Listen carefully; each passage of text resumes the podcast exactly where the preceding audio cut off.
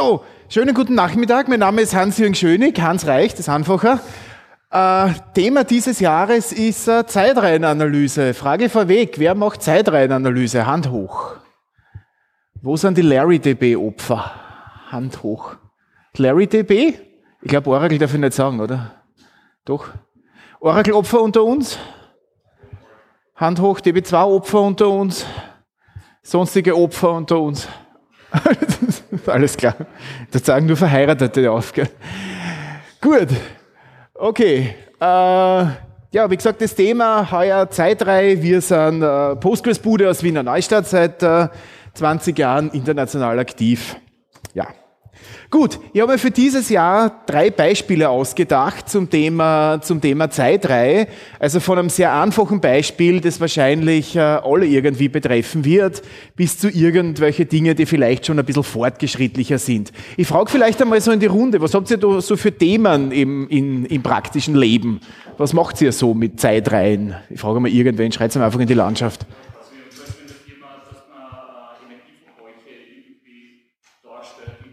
Okay. Okay. Ich wiederhole es dann, ja. Also, Energieverbrauch. Monat und sagt, okay, ich möchte wissen, wie war der durchschnittliche Verbrauch zwischen 0 und 1 Uhr, zwischen 1 Uhr, 2 Uhr und so weiter. Okay. Hm? Sonstige Themen? Irgendwas. Na, schauen wir mal.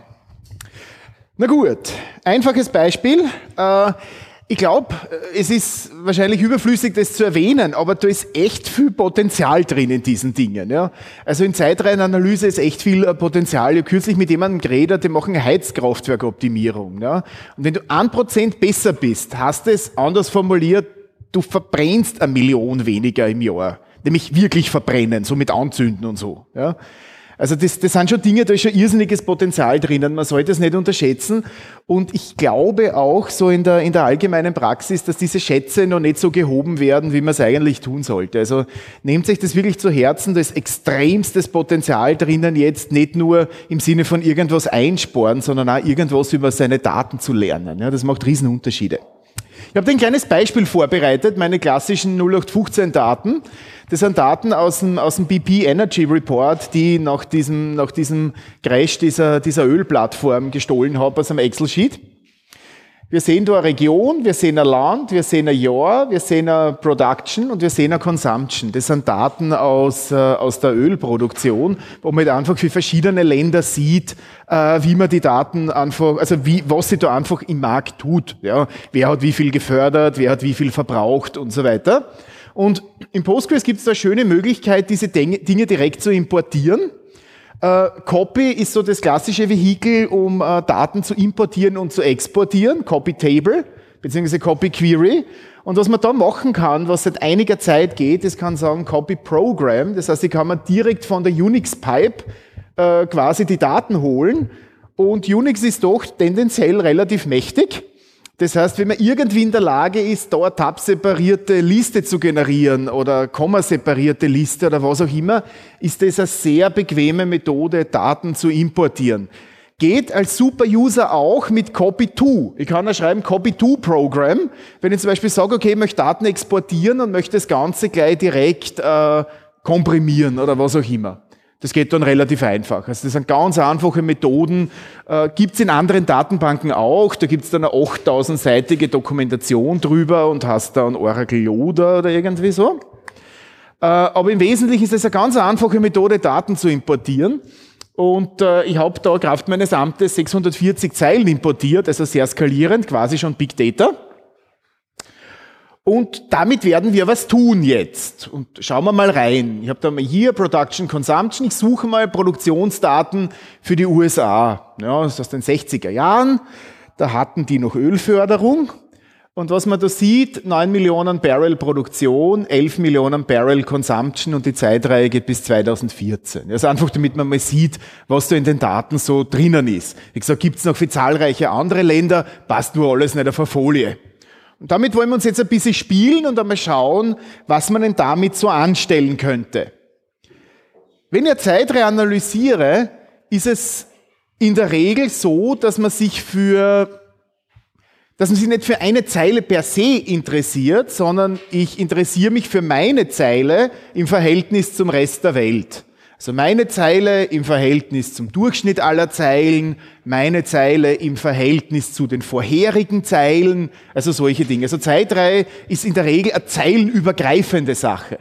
Also ich habe nicht nur die Zeile, mit der tue ich irgendwas, sondern mich interessiert die Vorperiode, mich interessieren die 500 Zeilen davor. Also im Wesentlichen ist es zeilenübergreifend. Das ist im Wesentlichen der Punkt. Und da gibt's in SQL ein Konstrukt, das nennt sich Windowing Functions. Jetzt einmal im einfachsten Beispiel. Und das könnte so aussehen. Ich könnte zum Beispiel sagen, okay, liebe Freunde, ich selektiere das Jahr, die Produktion und die Consumption und die Produktion aus der Vorperiode. Also wenn man da sieht, diese Zeile da ist um eins verschoben. Also diese Lag-Spalte hängt um eins nach unten. Das ist die Zeile davor. Ja? Und das ist relativ praktisch. Jetzt, um irgendwie rauszufinden, was ist denn die Zeile davor, brauche ich in irgendeiner Form eine Ordnung. Das heißt, die Ordnung ist natürlich das Jahr davor. Das heißt, ich sage dieser Lag-Funktion, verschieb um eins gegeben dieser Ordnung. Und das ist relativ praktisch, weil jetzt kann ich zum Beispiel schon hergehen und Dinge mit der Vorperiode vergleichen, was tendenziell schon relativ, äh, relativ, äh, relativ aufschlussreich ist. Ich kann jetzt zum Beispiel Änderungen der Produktion mir anschauen, Änderungen im Temperaturverlauf und so weiter. Also das ist eine sehr, sehr einfache Konstruktion, äh, die aber, äh, wenn man das verstanden hat, ist das so circa die Basis für alles andere. Wichtig an dieser Stelle ist, es funktioniert in allen ernstzunehmenden Datenbank-Engines, MS SQL, Oracle, DB2 etc. Und äh, das ist natürlich entsprechend äh, standardisiert. Das heißt, das ist jetzt keine Postgres-spezifische Sache. Gibt es da Fragen zum ersten Beispiel? Ganz primitives, einfaches Beispiel. Irgendjemand? Naja. Jetzt kann ich natürlich äh, die Zeile versetzen, das habe ich schon gezeigt, und ich könnte jetzt zum Beispiel auch andere Dinge machen. Ich könnte zum Beispiel auch sagen, okay, äh, wie sind meine Produktionsdaten verteilt?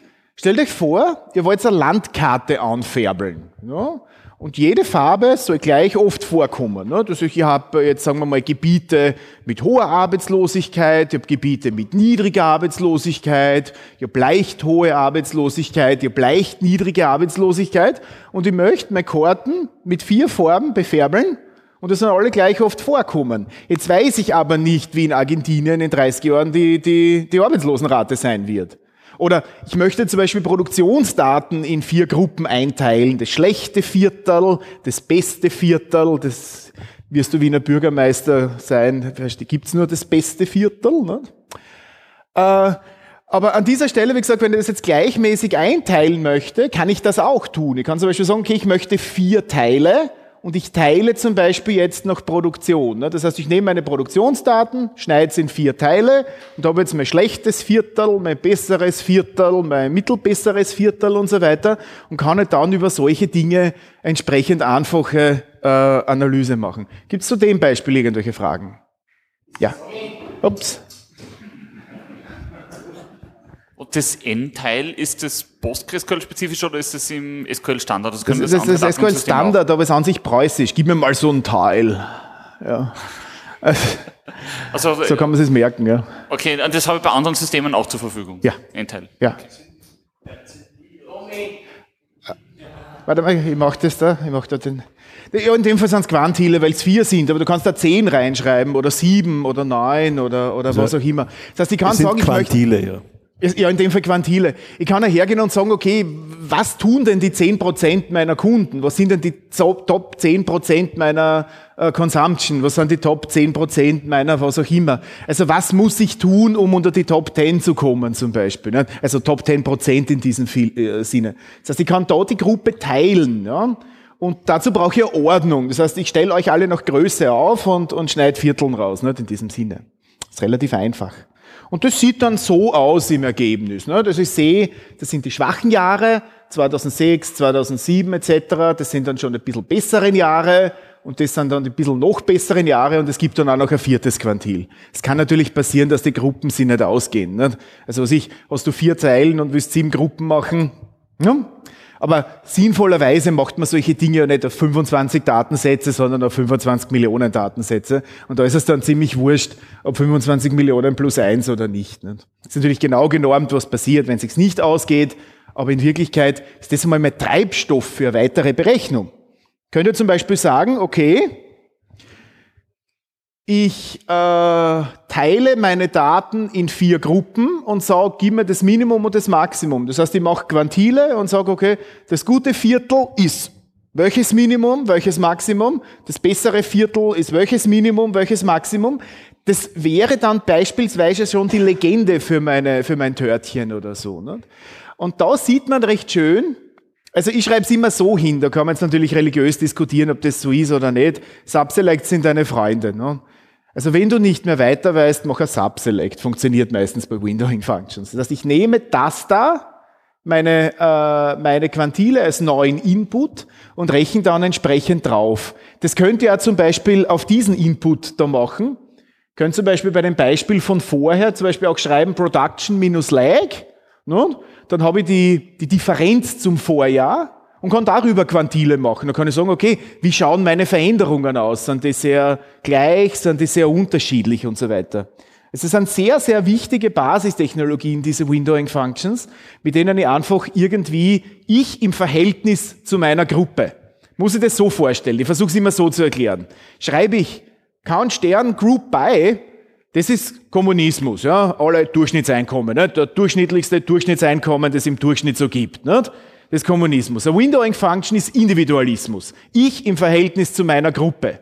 Es ist egal, wenn du einen Mercedes fährst, wenn alle deine Freunde Bentley fahren. Ne? Das ist ungefähr so die, das Thema. Also quasi a Windowing Function ist immer ich im Vergleich zu meinen Freunden. Äh, das da ist Kolkose, ja? das globale Minimum, das globale Maximum. Ne? So, und so sieht es dann aus. Ne? Das sind jetzt meine vier Gruppen und da sehe ich, okay, das ist das schlechte Viertel, das ist das bessere Viertel und so weiter. Big Production 1972, glaube ich, mit 11,2 Millionen äh, Barrel. Das ist schon ganz gut. Das ist mehr wie Saudi-Arabien. Okay? Gibt es da Fragen dazu für das Ganze? Ja, bitte. Du hattest auf der Vorgängerfolie Group by One und Order by One. Ja. Wieso dies? Faule Sau ist die Antwort. Okay. Du kannst schreiben natürlich Group by Name, nicht? oder du kannst schreiben Group by 1 ist die erste Spalte, die vorkommt ist natürlich jetzt, kann man lieben, kann man nicht lieben. Also das ist äh, Group bei erste Spalte, das ist die und das ist Order bei erste Spalte. Ich hätte auch Endteil hinschreiben können oder irgendwas anderes. Das ist jetzt eine religiöse Frage, ob man das will oder nicht. Ne? So, dann gibt's noch was, was sehr häufig vorkommt, was man relativ oft benötigen kann und wo ich glaube in meiner Karriere in den letzten 20 Jahren schon ungefähr eine Milliarde Zeilen Client-Code zu dem Thema gesehen habe, weil die Leute die Tendenz haben, das alles neu zu implementieren. Solche Dinge wie gleitender Durchschnitt. Ich gebe euch, ich gebe euch ein Beispiel. Wenn du 300 Milliarden Zeilen hast, die Daten in deine Applikation ziehst und dort dann glaubst, du kannst das in deiner Java-App single-threaded sortieren, hast du geschnitten. Okay? Das ist nicht so. Ja, das geht sich nicht aus. Du kannst versuchen, besser zu sortieren als eine relationale Datenbank. Meistens wirst du scheitern. Allein schon, weil du die Daten nicht übers Netz kriegst. Das heißt, das sind klassische Dinge, die man wunderbar serverseitig erledigen kann. Und da ist ein Beispiel zu dem, zu dem Thema. Ich kann zum Beispiel sagen, okay, ich habe jetzt wieder für, für Amerika meine Jahre, meine Produktion, meine Consumption und den Durchschnitt aus meiner Zeile, zwei vorher, zwei nachher. No? Also das wäre jetzt zum Beispiel, was weiß ich, uh, rows between one preceding and one following. Wenn das meine Ordnung ist, wäre das dann quasi der Durchschnitt aus diesen drei Zeilen und er wandert dann mit. Das geht ganz, ganz einfach. Da gibt es natürlich noch hunderte Möglichkeiten, was man da noch machen kann, äh, was weiß ich, unbounded preceding und, und was auch immer. Also man kann diese, diese Frame Clause sehr flexibel steuern, aber jetzt im, im Sinne der Tatsache, dass wir nur dreiviertel Stunde Zeit haben, versuche ich einfach ein paar einfache Beispiele zu bringen, dass man sieht, was machbar ist. Also das wäre zum Beispiel klassische Form der, der Zeitreihen-Glättung. Äh, Bitte. Uh, weighted Moving Averages geht damit auch, dass man Weighting Factor irgendwie reinkriegt für aktuellere Zeilen. Kann man eigene, also Weighting Factor, man kann seine eigene Aggregatsfunktion schreiben. Also man kann quasi hergehen und seine eigene Aggregatsfunktion schreiben. Das ist jetzt der normale Wald- und Wiesen-Average. Du könntest dir aber einen Mind-Average schreiben, der genau das tut. Das wäre überhaupt kein Problem. Also das kann man tun, so exponentielles Glätten oder so irgendwas. Äh, ich habe irgendwo auf Slideshare eine Präsentation oben, wie das funktioniert. Äh, Create Aggregate ist das Zauberwort. Da kann man dann wirklich schöne solche Dinge machen. Also klassischer Fall, exponentielles Glätten oder, oder was auch immer. Oder irgendwas, was komplizierter ist wie Durchschnitt. Also Mean, Max, Average, Count sind eingebaute Dinge, kann man ganz leicht erweitern. Ist überhaupt kein Problem. Zeige ich dann her, wie das geht, habe ich ein Beispiel mit sogar. Okay? So, sieht dann so aus. Also die Zeile da ist dann der Durchschnitt aus den fünf Zeilen da. Also einfach zwei vorher. Da gibt es jetzt in Postgres 11 Erweiterungen, dass man zum Beispiel die aktuelle Zeile ausschließen kann. Also das meine Zeile bitte nicht, Miet und, und so weiter. Da gibt es ein paar Erweiterungen, aber im Wesentlichen ist das schon einmal gute Sache, zum Beispiel um so Trendlinien zu zeichnen oder solche Dinge zu kürzen. Wie gesagt, nagelt mir nicht darauf fest, dass es Count, äh, dass es Average ist. Das kann ein Maximum sein. Also ich gebe mir das Maximum der letzten zehn Tage oder so. Ne? Da kriege ich so eine Treppenfunktion oder irgend sowas der Richtung. Ist das klar soweit? Hast du Fragen dazu? Bitte, ja, der nächste. Warte, ich bringe das schon mal. Das sind ein Servicebetrieb, gell? Ist sehr gut, ein bisschen Bewegung, gell? ja. Äh, habe ich das jetzt richtig verstanden, dass das ein gleitendes Mittel war mit zwei Zeilen, bis zu zwei Zeilen vorher und nachher, oder wie war das jetzt zu verstehen? Ja, zwei Zeilen vorher, ich selbst und also zwei insgesamt Zeilen fünf. nachher. Ja, insgesamt fünf, fünf außer es okay. gibt keine Vorgänger. Also ein fünfjähriges gleitendes Mittel. Genau. Es, außer es gibt keine Vorgänger. Ja, ja, also wenn ich zum Beispiel so, da sage, zwei vorher, zwei nachher, da gibt's niemanden mehr, dann wären es quasi nur drei. Ne? In diesem Sinne. Also unter der Annahme, die Zeilen gibt's. Okay? Aber wie gesagt, da sind der Kreativität keine Grenzen gesetzt. Also da kann ich irgendwas produzieren da drinnen. So, ein etwas fortgeschritteneres Beispiel. Level 2. Periods of Continuous Activity. Das ist der Zeitreihe und der hat Löcher. Typischer Fall, dass ein Uber-Taxler, der spazieren fährt, dem geht heute das Geld aus, der schaltet sein Uber ein, fährt spazieren, drei Stunden, dreht sein Uber wieder ab und dreht es morgen wieder auf. Was mich interessiert ist, ich möchte Segmente durch, also durchgängige Aktivität. Wir telefonieren jetzt fünf Minuten, da habe ich Daten und dann habe ich zwei Stunden nicht telefoniert und dann habe ich wieder telefoniert. Das heißt, ich möchte quasi suchen, was sind so die Segmente durchgängiger Aktivität, wann war nichts. Und ich möchte jetzt zum Beispiel über eine Uber-Session zum Beispiel eine Auswertung machen. Was ich, der hat jetzt eine Uber eingeschalten, war sieben Stunden unterwegs und mich interessiert, was hat der Typ da gemacht? Bei einer Aktivität. Und dann hat man wieder sieben Stunden Pause, aber ich kenne die Gruppe nicht. Ich muss erst die Löcher bilden. Okay? Ist das Problem klar? Ich zeige das mal her. Ich habe da Daten äh, zusammengestellt. Also 1. März, 2. März, 3. März, 4. März, dann war der Typ auf Urlaub. 9., 10., 11., wieder Urlaub, 14, 15. Ich habe drei Segmente von durchgängiger Aktivität. Jetzt kann man sich natürlich überlegen, was ist durchgängige Aktivität, wenn der jetzt einen Tag nicht da war oder was auch immer. Das muss ich mir überlegen. Ne? Aber ich möchte jetzt eine Analyse machen über diese drei Segmente zum Beispiel. Segmente durchgängige Aktivität. Aufg Aufgabe klar? Noch nichts leichter als das. Ich bilde mal die Differenz zur Vorperiode. Gehen wir her, Lag-Funktion haben wir schon gesehen. Das heißt, ich sage jetzt, ich selektiere mal alles von diesen Daten, bilde die Differenz zu vorher und gebe das mal aus. Das schaut dann so aus. Also, aha, da hat er am Vortag gearbeitet, hat er am Vortag gearbeitet und da waren fünf Tage Pause, weil die Differenz zum Vortag sind fünf.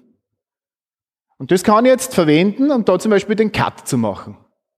Okay? Ich kann einfach den Cut machen an dieser Stelle. Ist das einmal klar, was da passiert ist? Ist die Abfrage klar? Wem ist nicht klar?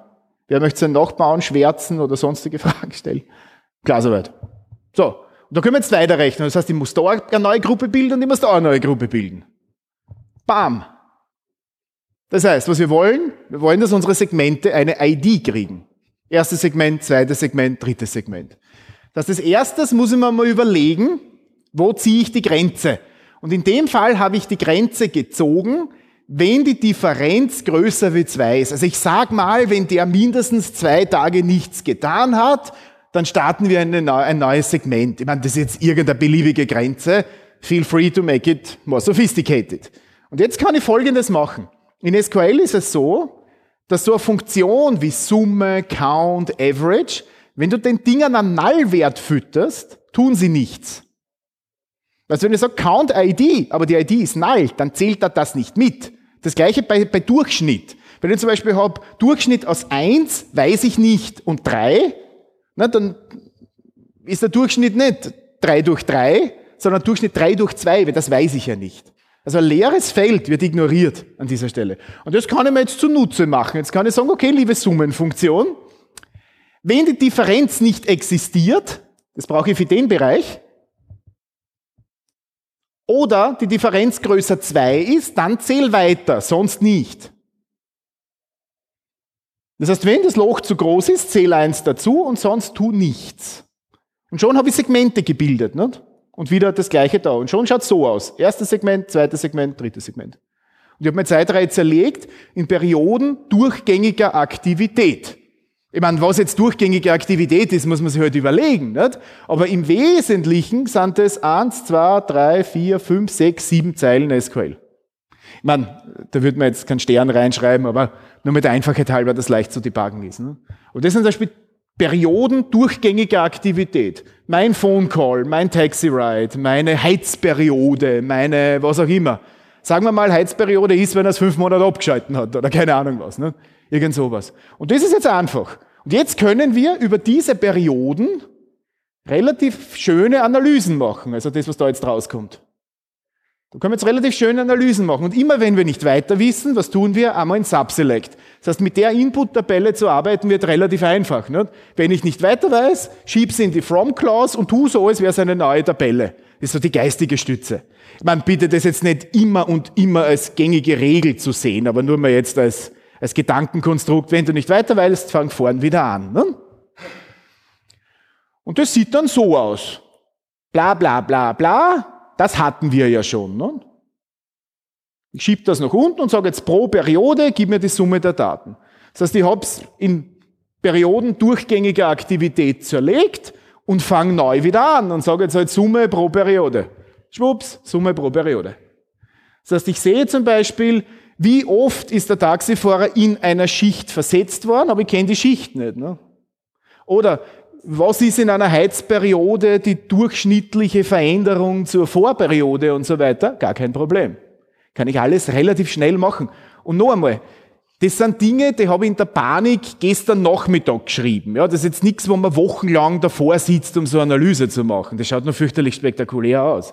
Mittlerweile sind es schon 1, 2, 3, 4, 5, 6, 7, 8, 9, 10 Zeilen SQL. Die Java-Implementierung davon sind 10 Millionen Zeilen. Ja, und 5 Terabyte RAM. Okay, und 9 Frameworks. Aber wir haben ein ORM. Okay?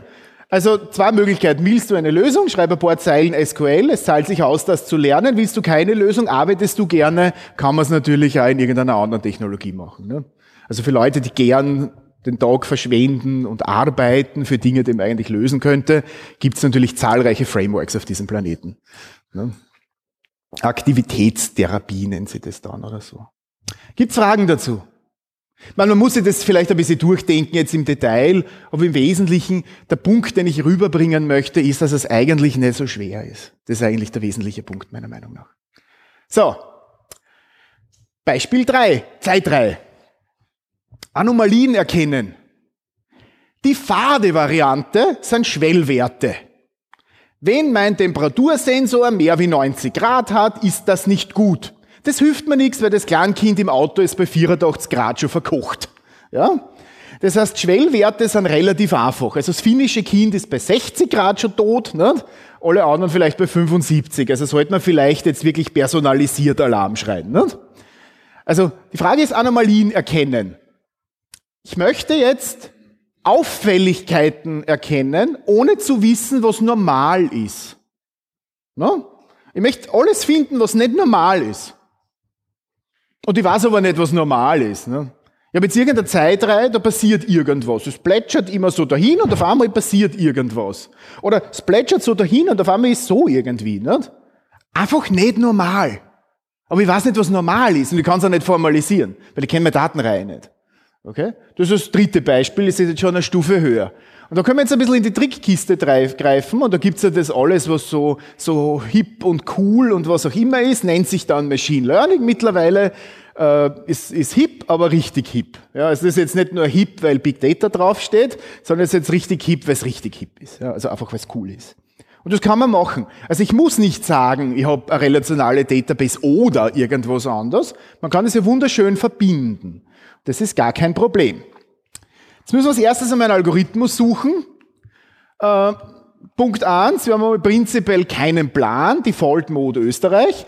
Das heißt, wir machen einmal unsupervised Learning. Das heißt, wir lassen das Ding einmal lernen, aber nachdem wir nicht wissen, was richtig und falsch ist, sind wir, äh, sind wir unsupervised. Und jetzt sage ich, ich möchte einfach das Gute von dem Bösen teilen. Also quasi einfach separieren in irgendeiner Form. Und da gibt es eine recht coole Technologie, nennt sich Support Vector Machine. Und was die tut, ist, die macht eine sogenannte lineare Separierung. Ja. Support Vector Machine kann einen geraden Strich zeichnen. Das ist jetzt bei solchen Daten ein bisschen unangenehm, weil wir wollen es eigentlich so trennen. Nicht? Aber da gibt es einen sogenannten Kernel-Trick, heißt das intern, also quasi, dass man eine lineare Separierung macht, indem man das im Hyperspace rechnet. Das ist die Theorie dahinter, tut aber nichts zur Sache. Okay?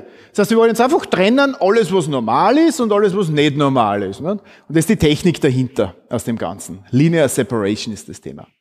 So, was müssen wir machen? Wir müssen ein Modell trainieren und jetzt lassen wir dann das Modell auf unsere Daten los. Und Ziel der Übung ist, ich möchte äh, in einer Zeitreihe abnormale Anmeldeversuche erkennen.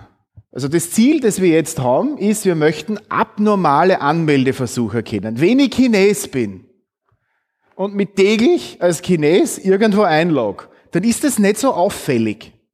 Ja? Also wenn der Chines nach China einreist, ist das nicht sonderlich auffällig. Wenn der Österreicher nach Österreich einreist, ist das auch nicht sonderlich auffällig. Wenn Sie jetzt acht Afghanen und vier Chinesen auf dem Facebook-Profil einloggen, ist es so lang auffällig, solange du nicht Afghani oder Chines bist. Okay? Das heißt, es ist offensichtlich subjektiv, was da normal ist. Ich kann jetzt nicht sagen, okay, bist Chines, sperr dich aus. Das darf man nicht mehr. Ähm, das heißt, ich kann jetzt da irgendwelchen Python-Code schreiben, irgendwelches Zeugs, der einfach irgendwelche Daten einsammelt, tut überhaupt nichts zur Sache. Und jetzt kann ich hergehen und sagen, okay, ich erzeuge mir eine Funktion, die trainiert ein Modell.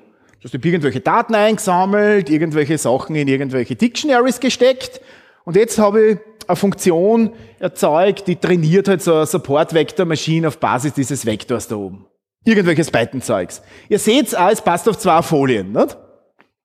Also das ist auch nicht so das Drama. Und jetzt, wie ich vorher bereits erwähnt habe, kann man sich eine eigene Aggregatsfunktion schreiben. Ich bin nicht mit Mean, Max, Count, Average gefangen. Ich kann da mein eigenes Zeugs machen. Postgres ist völlig wurscht, was diese Funktion tut. Die nimmt halt meine Funktion, die alles einsammelt, was auch immer da funktioniert. Da gibt's halt einen Zwischendatentyp, tut auch nichts zur Sache. Und am Schluss wird trainiert. Das heißt, wir sammeln einmal die Daten ein, trainieren das ganze Zeugs und das Ergebnis dieser ganzen Aktion ist ein Datenmodell. Ein trainiertes Datenmodell. Und das kann ich jetzt loslassen. Jetzt kann ich sagen, okay, Create Table Classification, für jeden User trainiere mir ein Modell von diesen abnormalen Events. Das heißt, habe jetzt mit einer Zeile für 50 verschiedene User oder für 50 verschiedene Gruppen jeweils ein Datenmodell trainiert. So habe ich dein persönliches Risikomodell, dein persönliches Einlogmodell und so weiter. Und wenn ich jetzt draufkomme, okay, pro Person ist mir halt doch ein bisschen zu aufwendig, dann mache ich halt pro Land, pro Firma, pro Website, pro was auch immer. Nicht? Der aufwendige Teil bei Machine Learning ist meistens nicht das Modell zu trainieren. Bei dem Zeugs übergibst du der Matrix und bist fertig. Ja? Das Problem ist, die Daten anzuschaffen. Du musst irgendwie die Daten in dein Modell kriegen.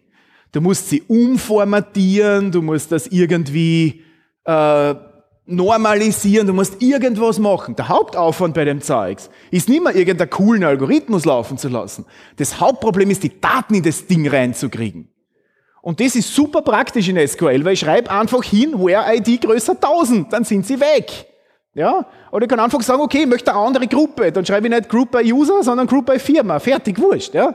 Oder ich kann ein Sample ziehen oder ich kann irgendwas machen. Es ist einfach viel, viel einfacher, in SQL Daten aufzubereiten. Ich muss das nicht rausziehen übers Netzwerk, 300 Milliarden Zeilen Boilerplate schreiben oder sonst irgendwas. Überhaupt nicht nötig. Ja? Das heißt, ich könnte das, wenn ich religiös dazu geneigt bin, solche Dinge zu tun, und da habe ich eine leichte Tendenz dazu, äh, wie man vielleicht merkt, äh, kann ich das da drinnen tun. So, jetzt bauen wir ein Modell. Bla bla bla bla bla. Und jetzt bauen wir eine Funktion, die das Modell benutzt. Was auch immer das tut. Nimm, äh, importier das Modul, importier Support Vector Machine, hol, das, hol den Mist, äh, lad das Modell und mach eine Prediction. No, das sind jetzt eins, zwei, drei, vier Code Zeilen Python. No? Kann man irgendwo abschreiben oder stehlen oder wen beauftragen oder was auch immer. Nicht? Die Folien sind online, kann man stehlen quasi. ist okay, aber ich wollte damit nur zum Ausdruck bringen, egal ob ihr jetzt Python lesen könnt oder nicht, tut nichts zur Sache. Äh, ich möchte nur sagen, was prinzipiell möglich ist mit der Technologie. So, und jetzt kann ich das machen. Jetzt kann ich sagen, okay, select Login, dann checke ich gegen die SVM und schaue, was passiert. Und jetzt sehe ich, aha, das passt, das ist ein Problem, das ist okay. Das heißt, ich sehe jetzt für die Zeitreihe, guter Login, schlechter Login, guter Login, schlechter Login.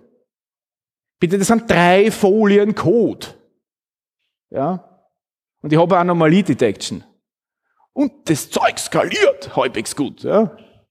Also es ist richtig gutes Zeug. Also man kann da enorm viel machen damit. Und das sind so die drei Beispiele, die ich euch äh, einmal sagen wollte. So ganz eine einfache Sache, na, also Differenz zum Vorjahr, durchschnittliche Abweichung, Kurve glätten, äh, gleitender Mittelwert, was weiß ich, exponentielles Glätten und so weiter. Dann die zweite Sache schon zum Beispiel, dass man Zeitreihen Komponenten zerlegt, ohne dass man die Komponenten kennt, Variante 1. Oder Variante 3, dass man dann wirklich in die, in die Trickkiste greift und das Ganze dann einfach mit, mit modernen Techniken verbindet. Es heißt nicht moderne Technik oder SQL, weil es 30 Jahre alt ist. Das kann man wunderbar verbinden. Ne? Das ergänzt sich ganz, ganz hervorragend. Gibt's Fragen dazu? Bitte. Herr Kollege in der dritten Reihe. Die Daten werden da jetzt in einer anderen Tabelle gespeichert, diese Trainingsdaten, oder wo waren die?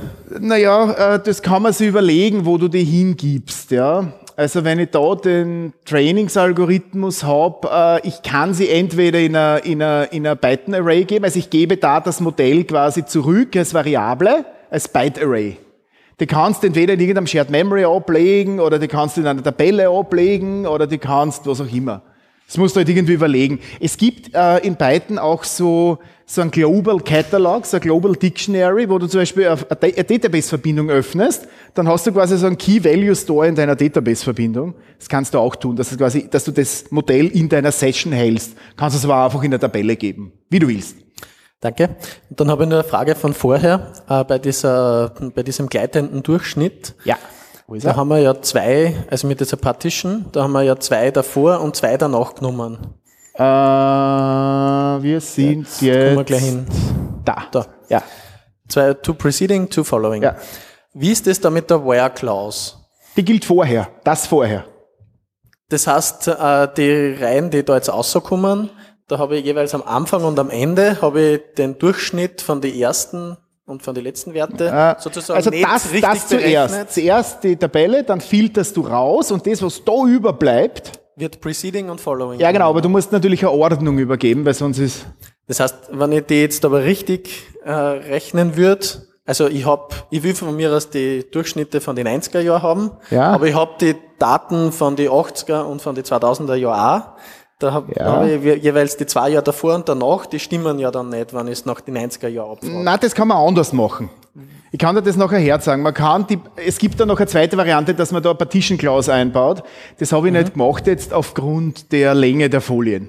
Also ich habe das einfachst mögliche Beispiel gemacht, weil sonst passt man nicht auf Aber über Screen. das muss man sich schon Gedanken machen. Natürlich, ne? ja klar. Also, Also, wenn du zum Beispiel sagst, äh, Durchschnitt äh, der 80er Jahre oder so, ich schaue mal, ob ich einen Datensatz da habe, dann könnt ihr das schnell herzagen, wie das geht. Ich habe noch 10 Minuten. Ich muss einmal schauen, ob ich einen Datensatz habe. Ist der da? Ha, haben wir da. Also machen wir mal Select Stern from T-Oil, nicht? Where Country gleich USA, ne?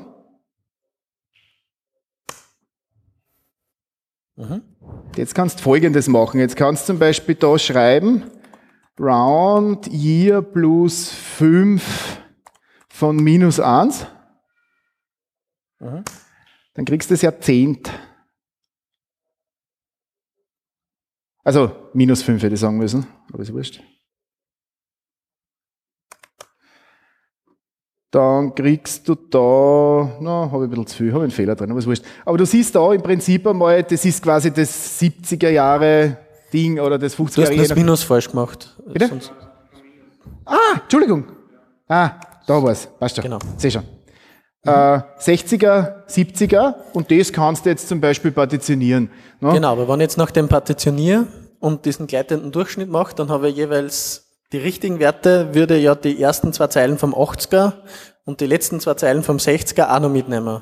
Damit die durch, nein, der gleitende Durchschnitt stimmen würde. Ja, der gleitende Durchschnitt wird dann vorher aufhören, aber es wird keinen Sinn machen, das zu tun, jetzt in Wirklichkeit. Also quasi, wenn's, wenn du jetzt eine Gruppe da einsiehst, zum aber wie Beispiel, macht man das dann? Macht man dann da äh, bei der Where-Class eine größere Menge und dann macht man nur ein Having oder Ich sag's dir. das dann so? Ich sage jetzt einmal, where country in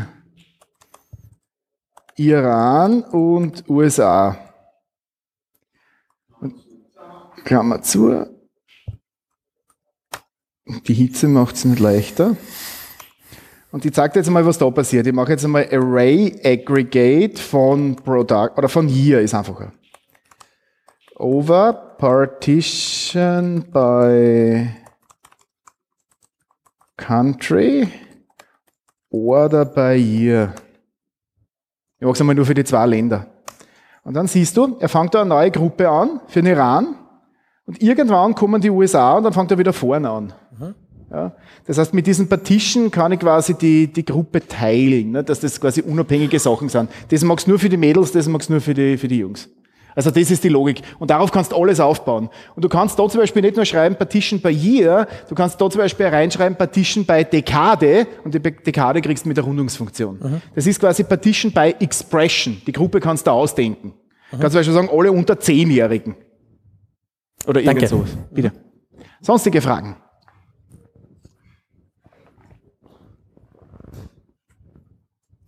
Äh, wegen der Klassifikation mit, äh, mit Hilfe von Support Vector Machines oder Ja. andere ML-Techniken. Ähm, da ist natürlich das Problem, also das klassische Beispiel, in dem Fall die schlechten Logins, der, der ganze Klassiker sind natürlich zum Beispiel Kartenzahlungen, dass man sagt, hey, Zahlung ist problematisch. Und das Übliche wäre dann, dass man zum Beispiel davon automatisch gleich einen, einen Anruf beim Kunden triggert, äh, sozusagen, hey, bist du wirklich gerade in Las Vegas oder ist der Kartenblatt gestohlen worden? Das passiert mir zweimal im Jahr. Ist ganz toll. Ich war einmal in, in San Francisco quasi, deswegen fast obdachlos. Ja. Witzig, dass immer die gleiche Stadt ist, oder? Das ist eh üblich. Ähm, aber die, na, die, die eigentliche Frage ist das, wenn man jetzt die Kundschaft anruft, möchte man einmal so wissen, weshalb ist jetzt diese Zahlung, ist dieser Login-Versuch äh, abnormal gewesen, damit man sozusagen eine vernünftige Frage stellen kann dem Kunden. Und eben das Fragen, weshalb ist ja oft das Problem Machine Learning. Gibt es irgendwelche Ja. Techniken, die einem helfen, das Da werden haufenweise? Sachen ent, äh, entwickelt. Dass, also ich habe jetzt gesehen, dass da ziemlich viel Research reingeht in die Frage, warum es die Entscheidung gegeben hat. Ja, da muss ich unseren Machine Learning Kollegen fragen. Der weiß das bestimmt. Nur der ist gerade nicht da, der sitzt in Montevideo gerade. Also, den erwische ich auf die Schnelle nicht. Weitere Frage. Bitte. Hallo. Ähm, es gibt jetzt so Erweiterungen wie diese CitrusDB und ähnliches, die sich auf ähm, Zeitreihenanalysen ähm, spezialisieren. Hast du da eine Meinung dazu? Naja, aufpassen, alles, was verteilt ist, macht es nicht leichter. Ist einmal so, so, also sowas zum Beispiel verteilt zu rechnen, ist super zart zum Beispiel. Also sowas verteilt zu machen, wenn das da jetzt auf zehn Maschinen liegt, ist super zart. Weil du auf jeder Maschine nicht wirklich die Sachen hast. Das heißt, die Problematik ist, dass je mehr du verteilst bei solchen Sachen, desto schwieriger wird es teilweise. Diese Dinge sind alle gut, wenn du sagst, Zoom, Gruppe, Country. Nicht? Super, schaut mal 500 Rechner, alles leibend. Nicht? Bei solchen Sachen gehen sehr schnell die Lichter aus, zum Beispiel bei Situs. Ja. Da gehen relativ schnell die Lichter aus, wenn du solche Sachen machst. Außer natürlich, du hast den Vorteil, was weiß ich, dass du schöne Gruppen hast. Das sind alle Männlein, das sind alle Weiblein. Dann kann man solche Sachen auch machen. Aber wenn du jetzt so hashmäßig verteilt hast, ist das sicher das Todesurteil, weil das benötigt sortierten Input. So, jetzt hast du zehn Rechner mit sortierten Input. Was musst du tun? Mischen, nicht? Was heißt mischen? Alles zusammen, nicht? Also, eine Frage des Anwendungsfalls, wie alles. Ja. Ist alles eine Frage des Anwendungsfalls. Bitte. Kollege Ebner heute beim Halbmarathon. Entschuldigung. Ja. Ähm, vielleicht zwei schnelle Fragen. Warum PostgreSQL und nicht MySQL oder MSQL? Und zweitens, warum überhaupt SQL für solche Datenreihenanalysen? Es gibt MATLAB oder Octave, es gibt unter beiden gewisse Tools wie was ich, Pandas etc. etc. Füg 100 Milliarden Zeilen ein und du wirst sehen, warum. 100 Milliarden ist okay, ja. Ab welcher Zahl wäre das dann? Kann man keine harte Zahl geben, aber prinzipiell ist es so, SQL hat den Vorteil, dass du wahnsinnig flexibel bist. Wenn ich da jetzt aus dieser Zeit eine Stichprobe brauche, eine 3% Stichprobe, ist eine Zeile, geht dort sicher auch. Nur, ich habe Indizierung, ich habe Partitionierung, ich habe Backup, ich habe Transaktionslogik, ich habe Volltextsuche, ich habe typischer Fall, gib mir aus den letzten fünf Tagen alle Twitter-Posts, die nicht Spam sind und davon die Stimmung und das Ganze bitte sortiert, aggregiert darüber. Viel Spaß mit jeder anderen Technologie. Bitte. Gibt es eine Einschätzung, ob wann man äh, den Zeit, äh, den, äh, eine Messung in einer Zeile speichern kann? Und ab wann man die zusammenfasst zu mehrere Zeilen. Zum Beispiel habe ich GPS-Daten, da habe ich Tracks, immer eine Sekunde eine Zeile. Muss ich mal detailliert und, anschauen. Und ich nehme mir das, ich verarbeite die meistens im Bündel. Ja. Jetzt habe ich die ja meistens im Bündel gespeichert, ja? Ja. Also, weil sonst müsste die ja immer ein dabei und dann habe ich ja extrem viel. Muss ich mal konkret Daten. anschauen. Ab wann Also- wird das ineffizient? Das muss man sich konkret anschauen. Das hängt immer davon ab, was tust du damit, was willst du damit. Bei so GPS-Positionen hast du die Möglichkeit, viel zu verdichten. Der LKW steht bei der, bei der Ampel und bewegt sich nicht. nicht? Sagen wir so, nicht, ich meine, du hast zwar das GPS flimmern, aber im Wesentlichen steht er immer noch dort. Und wenn eine Zeile nicht fehlt, wenn eine Zeile fehlt, zum Beispiel beim LKW-Tracking, wie weit kann er kommen sein, der 40 Tonnen? Nicht? Also nur mal so, so finden wir es dem, sagen wir mal so. Also es ist immer eine Frage von, was, reine Frage des Anwendungsfalls, muss man sich ganz konkret anschauen. Möchte mich Danke. nicht festlegen. Viele Fragen heute. Ich habe dir alle Zeit, dass du dich bewegen musst.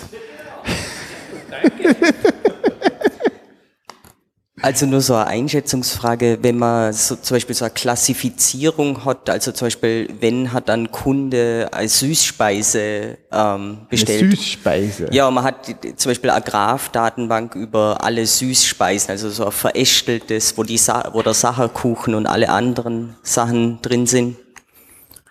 Ich, Na ja, klar, wenn Beschreibt du es das schon, wenn's das schon weißt, ist einfach, dann ist er Join. Wenn du noch nicht weißt, was eine Süßspeise, Süßspeise ist, korrelierst mit dem Karies.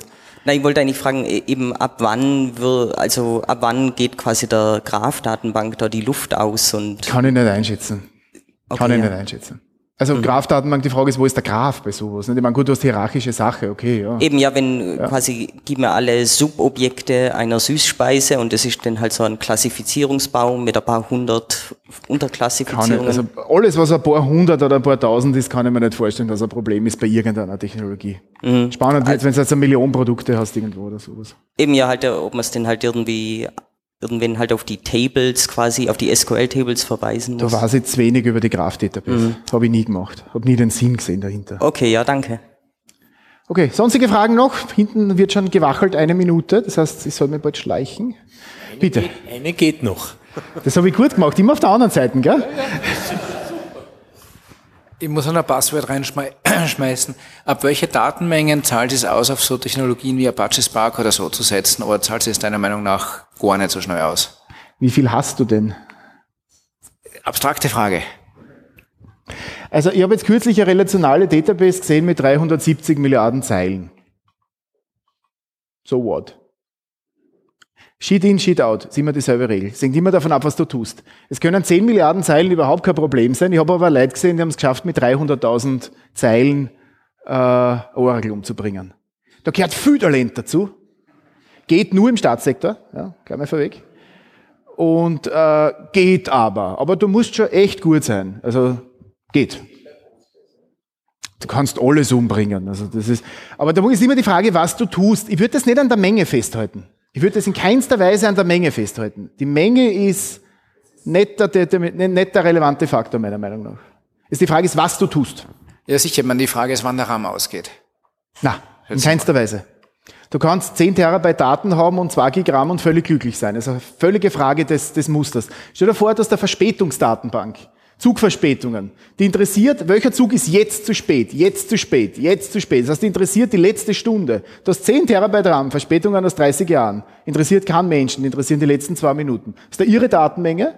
Deutsche, Deutsche Bahn Verspätungen ist ja ihre Datenmenge. Das kannst du davon ausgehen. Aber es ist eine reine Frage des Zugriffsmusters. Es ist eine reine Frage des Musters. Dankeschön. Gut, herzlichen Dank.